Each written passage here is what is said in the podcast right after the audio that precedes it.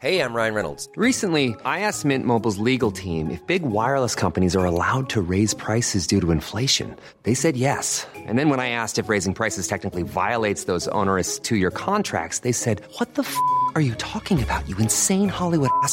So to recap, we're cutting the price of Mint Unlimited from $30 a month to just $15 a month. Give it a try at mintmobile.com slash switch. $45 upfront for three months plus taxes and fees. Promo for new customers for limited time. Unlimited more than 40 gigabytes per month. Slows. Full terms at mintmobile.com. Hola, yo soy Julieta y hoy les voy a platicar de una forma muy breve y resumida los periodos más importantes de la música clásica para poder estar en la misma sintonía y ubicarnos en contexto sobre los compositores que les vamos a platicar en los próximos capítulos. Pero debemos observar antes de mencionar los periodos musicales que históricamente la música clásica tiene algunas raíces importantes en el Renacimiento, donde la música de la corte comenzó a rivalizar con la música religiosa de la Edad Media. Así pues, fue en el Renacimiento cuando la música comenzó a ser una transición de un pasatiempo de monjes y monjas enclaustrados, así como de trovadores errantes que iban y venían, para convertirse en un entretenimiento para las cortes de la realeza. En pocas palabras, la música se pasó a ser una clase de talento o habilidad de las personas a una forma de arte muy respetada y valiosa. Queremos que mucha gente crezca inspirándose en las ideas que compartimos. Por eso, creemos en el valor de las historias, que nos reúnen para compartir aprendizajes por eso platicamos de situaciones actuales que necesitan ser abordadas en conversaciones relevantes. Por eso visitamos la historia de nuestro mundo, para entender los detalles de este tiempo. Por eso platicamos de personajes y de eventos que nos han traído hasta aquí y así imaginar juntos hacia dónde vamos. Esto es Hoy Supe, historias que provocan.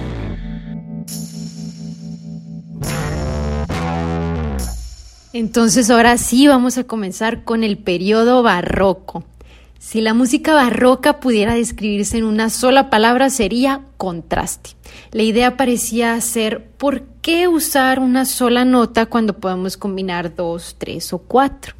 Los compositores barrocos crearon algunas de las melodías de música clásica más inmortales, muchas de ellas particularmente música clásica o religiosa que sigue usándose hoy en himnos y coros. La música barroca generalmente estaba adornada, tenía volantes, por así decirlo, era hiperactiva y se daba en las exhibiciones de virtuosismo entre violín y teclado. Aún así, esta música carece tanto de objetivo como de rumbo. El barroco en la música es un estilo europeo que abarca desde el nacimiento de la ópera en el año 1600 hasta la muerte de Bach, uno de los principales expositores del barroco, en 1750. Fue durante el periodo barroco que los compositores desarrollaron la ópera, el concierto y el oratorio. La ópera es lo que canta Luciano Pavarotti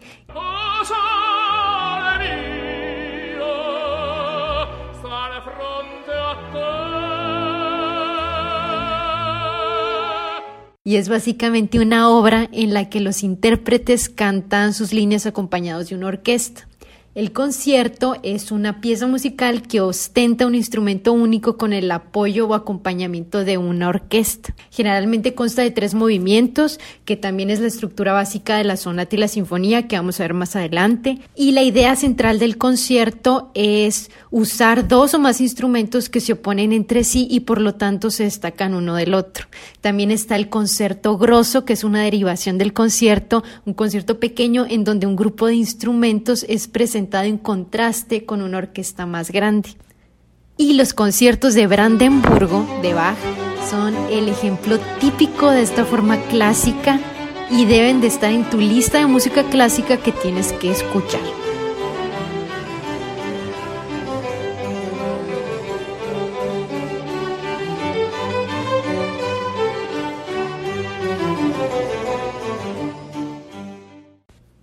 Último, el oratorio es una especie de himno de concierto, como una obra religiosa a gran escala escrita para ser interpretada por una orquesta un coro o vocalistas solos. Podría ser cualquier poema dramático, pero en la práctica y fuera de Inglaterra generalmente era una historia religiosa. A diferencia de la ópera, en el oratorio no hay vestuarios, ni escenarios, ni peleas con espadas o muertes, romance. Ellos solo están ahí parados y cantando. El ejemplo de una obra de oratorio es la composición de Bach que narra la pasión según San Mateo.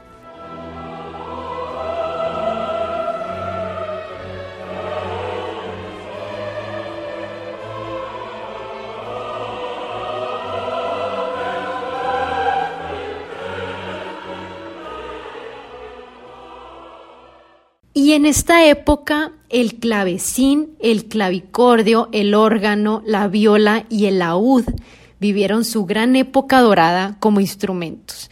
Pero, ¿qué es cada uno de estos instrumentos raros que a lo mejor nunca habías escuchado? Bueno, el laúd es un instrumento de cuerda renacentista y es muy parecido a lo que fuera una guitarra en ese tiempo y suena más o menos así.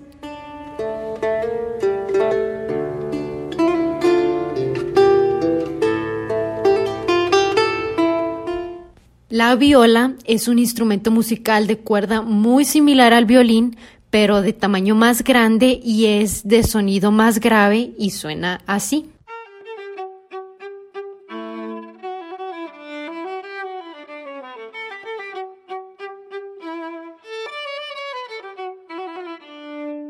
El clavecín es un instrumento musical de cuerda pulsada con uno o dos teclados uno arriba del otro y que con el paso del tiempo desapareció pero sonaba así.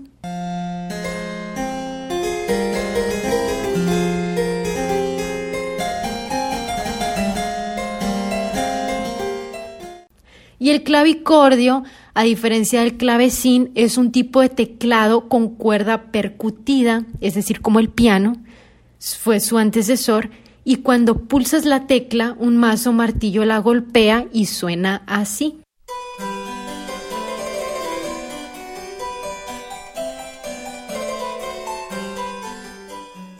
Y por último, el órgano es un instrumento de viento y de cuerda a la vez porque produce su sonido a través de tubos, manejando todo el sistema instrumental desde un sistema de teclados y suena así.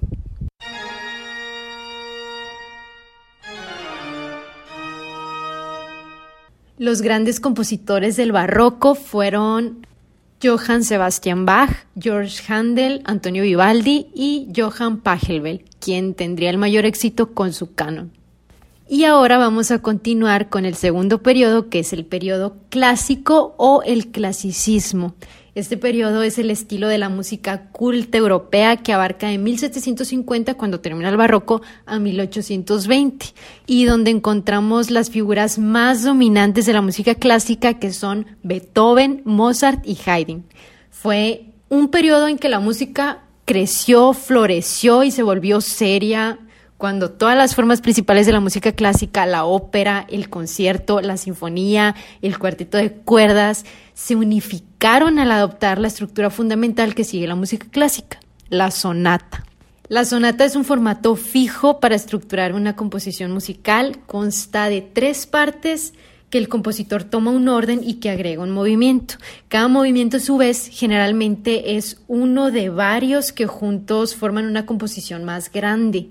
La primera parte de la sonata se llama exposición o declaración y es donde el compositor introduce los temas básicos del movimiento utilizando instrumentos que serán claves en la composición para definir, distinguir y establecer cada uno de ellos. La clave de la pieza se llama clave tónica y es la clave a la que la melodía siempre debe regresar. La segunda parte es el desarrollo, donde el compositor manipula y trata de arreglar los temas, explorando las muchas posibilidades y variantes, cambiando diferentes ritmos, modificando la instrumentación o combinando incluso las melodías. Y la tercera parte o parte final es la recapitulación, que lleva de regreso al tema inicial, todos con la clave tónica del origen, pero generalmente con nuevas armonías. Y hasta aquí aclaro que estamos hablando de una forma de sonata, no de la sonata en sí. Esto puede ser un poquito confuso, pero el formato de sonata es una composición para unos cuantos instrumentos, mientras que casi todas las sonatas son tocadas por una orquesta completa y así se vuelve una sinfonía. Pero sin confundirlos más y enfocándonos en el periodo clásico, al igual que el periodo barroco, la idea central seguía siendo la idea del contraste. La diferencia es que los compositores clásicos tomaron lo que había sido un juego musical uno a uno y lo transformaron en un esfuerzo en equipo, contrastando no solo la melodía con tonos más graves, sino varias melodías entre sí con varias combinaciones. Otra innovación del periodo clásico sobre el barroco fue que reemplazó al clavicordio por el piano con el instrumento de teclado designado en la orquesta. El clavicordio tenía sus encantos, pero básicamente fue un instrumento musical de baja tecnología que no tenía pedales como los tiene el piano y ninguna forma de sostener las notas. El piano reemplazó el sonido más metálico del clavicordio con un sonido resonante más agradable y profundo que todos conocemos y amamos. También se empezó a añadir a la orquesta instrumentos que antes no estaban considerados en ella y como resultado la música clásica posee un mayor sentimiento y volumen y tiende a provocar las frases de elegancia y pasión cuando hablamos de ella. La primera gran figura del periodo clásico fue Franz Joseph Haydn, quien es conocido como el padre de la sinfonía. Escribió 104 sinfonías y sus primeras sinfonías y cuartetos que escribió se encontraron entre las primeras que definieron la forma de la sonata que les comentaba ahorita. Mozart de joven lo admiraba y se dio a la tarea de refinar la sinfonía casi hasta perfeccionarla como era propio de él. Pero dato curioso, Haydn sobrevivió 18 años más que Mozart a pesar de ser mayor que él y sus últimas obras fueron influencia del hombre al que inspiró y enseñó. O sea, se revirtió y Haydn se inspiró en Mozart. Las composiciones más famosas de este periodo clásico son las bodas de Fígaro de Mozart, que más adelante la vamos a analizar.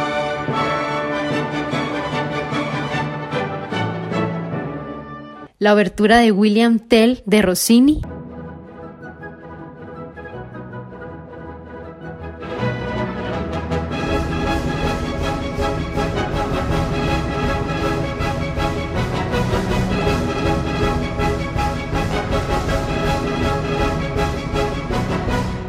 London Symphony de Haydn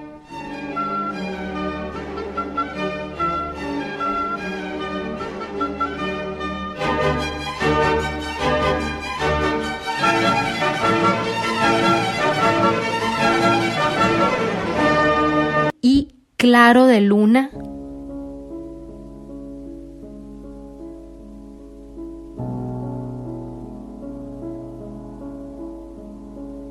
Y quinta sinfonía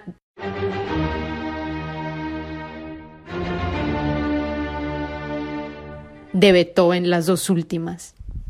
Y finalizando lo más importante y relevante del periodo clásico, pasamos al periodo romántico.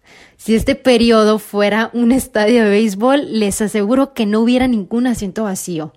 Algunos de los compositores románticos de renombre fueron Franz Schubert, Chopin, Schumann, Mendelssohn, Liszt, Brahms, Verdi, Wagner, Tchaikovsky, Mahler, Offenbach y Johann y Richard Strauss. Algunos expertos también incluirían las últimas obras de Beethoven por ser un compositor que abarca dos tiempos, el clasicismo y el romántico. Y el periodo romántico va de 1820 a 1900. Podemos decir que el periodo romántico es cuando la música clásica se vuelve más democrática gracias a Mozart y a Beethoven. En las dos primeras décadas del siglo XIX, la música se extendió de las cortes y los salones al mercado de la clase media.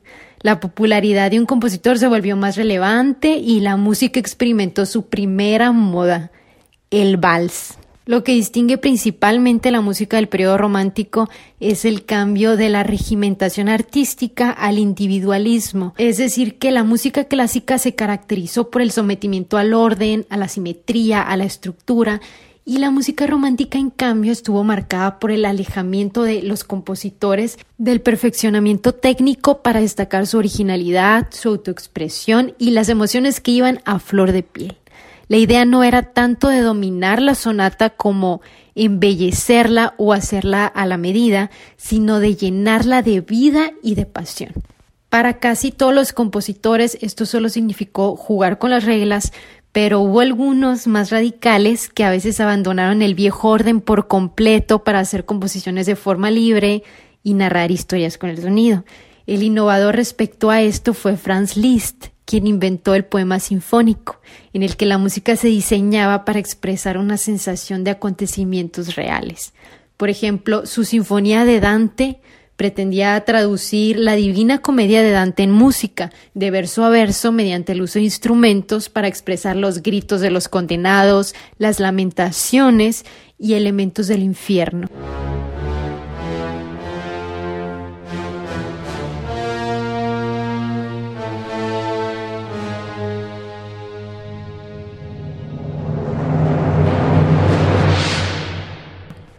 Este periodo, las orquestas se extendieron de 20 instrumentos a 100 y hasta más.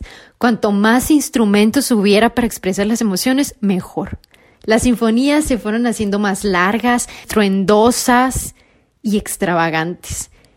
Esto a la vez fue muy agotador. Por eso ya casi al final del periodo del romanticismo, para 1870, este tipo de música ya estaba cansando al público porque algunos compositores saturaban a la audiencia. Y aquí fue cuando empezaron a surgir compositores como Grieg y Dvorak que comenzaron a llegar con métodos nacionalistas y así el romanticismo fue reemplazado por un retorno a la sencillez. Pero en fin, entre algunas de las obras más importantes de este periodo podemos encontrar la Rapsodia húngara de Liszt,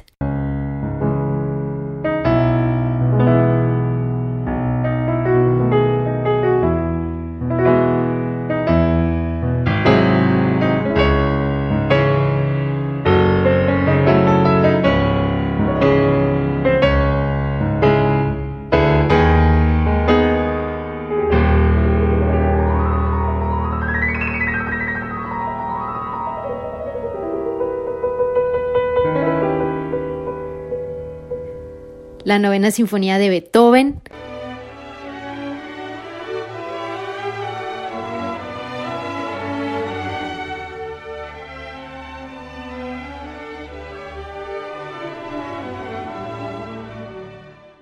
La polonesa número 6 de Chopin.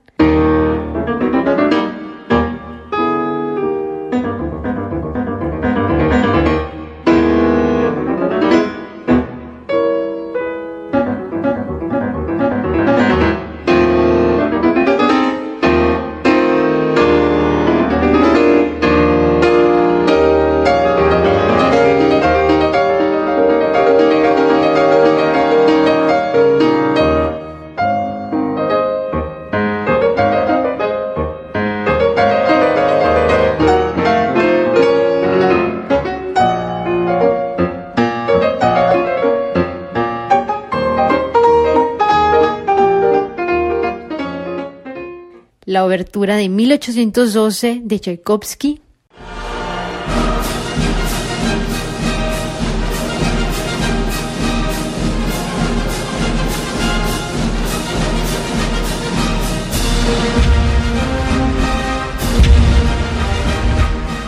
Romeo y Julieta de Tchaikovsky.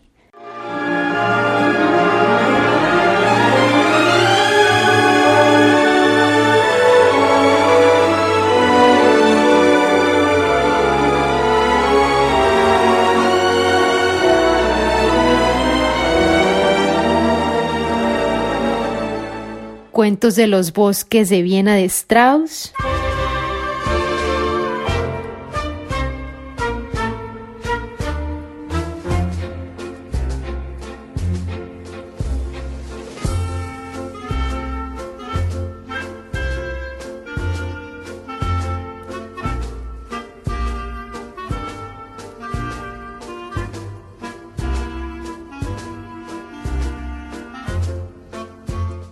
la Valquiria de Wagner.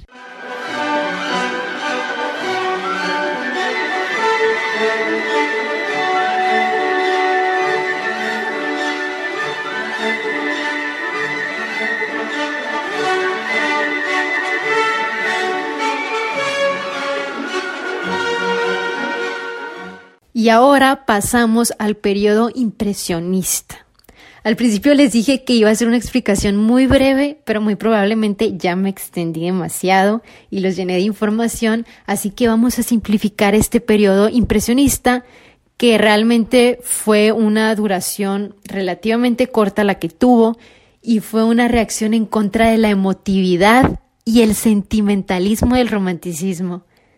Va de 1870 a 1915, comenzó aún siguiendo el romanticismo y el impresionismo fue representado por Ravel, Debussy y Dilius. Este tipo de compositores abandonaron la complejidad y se refugiaron en la simplicidad, podemos decir, como una clase de minimalismo.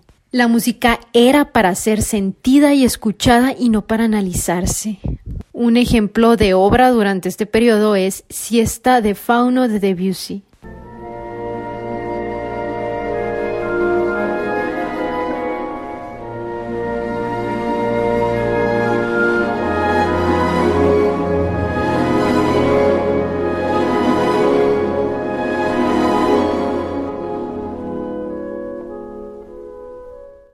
Ya estamos llegando al final y por último tenemos al periodo moderno. Este periodo se refiere a todo lo escrito básicamente desde 1910 hasta la actualidad, que utiliza una orquesta, un grupo instrumental, vocal y que se denomina a sí mismo como el clásico moderno. Incluye casi toda la forma musical producida desde las influencias de jazz y tonos orquestales, folclóricos, entre otros más. Un gran ejemplo de la música de este periodo moderno es la música de las grandes producciones cinematográficas, así que uno escucha canciones de música clásica moderna casi todo el tiempo, como toda la música de Star Wars.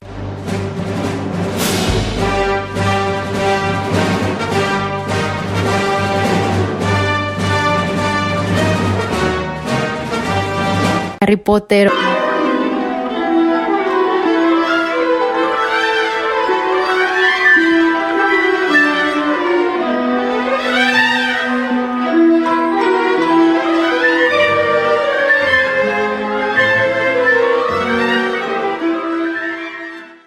Y prejuicio.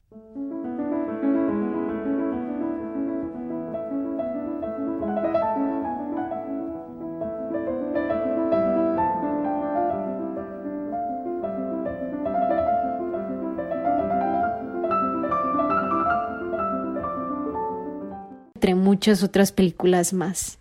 Podemos encontrar muchas canciones muy padres en este periodo y que básicamente comprenden hasta la actualidad. Y bueno, por fin esto fue todo por este capítulo y los esperamos en los próximos para hablar de los compositores más destacados de la música clásica, sobre un poquito de su vida y las obras más importantes. Si llegaste hasta aquí y encontraste valioso esto que te acabamos de contar, por favor ayúdanos compartiéndolo y también siguiéndonos en Instagram, en Facebook, en Twitter, en hoysupe.com, donde compartimos más contenidos, más historias valiosas. Esto es Hoy Supe. Platicamos de todo lo que nos hace crecer.